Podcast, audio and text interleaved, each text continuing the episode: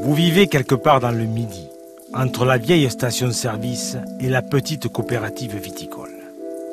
Le soleil tambourine, il fait une chaleur sirupeuse. Un chien va seul d'une venelle à l'autre, et vous êtes allongé dans la fraîcheur de cette chambre qui donne sur les vignes et sur l'ombre courte de ce champ d'amandier. Seul le crépitement des cigales et celui d'une incessante friture d'insectes viennent un peu perturber ce moment de grâce. Vous n'entendez rien d'autre, à part peut-être quelques bruits égarés de fourchettes tardives. Le cri d'une buse est déjà, déjà dans le ciel, celui de sa proie.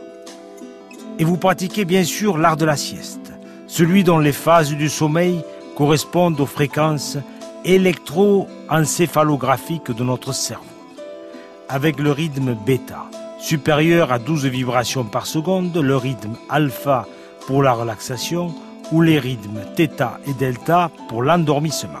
Vous avez le choix entre la sieste express de quelques minutes, la royale qui peut dépasser 1h30 ou la crapuleuse que la révérence m'interdit de développer ici.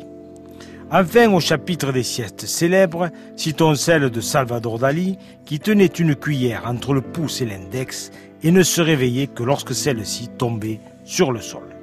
Voilà, il ne vous reste plus qu'à baisser doucement les paupières, non sans avoir fait taire au préalable la tondeuse à gazon du Parisien, le cri du nourrisson inconsolable, le rebond du ballon, le transistor du voisin, les pétarades de quelques vélomoteurs et le vol incessant de cette mouche qui se transporte de vos mollets à votre front.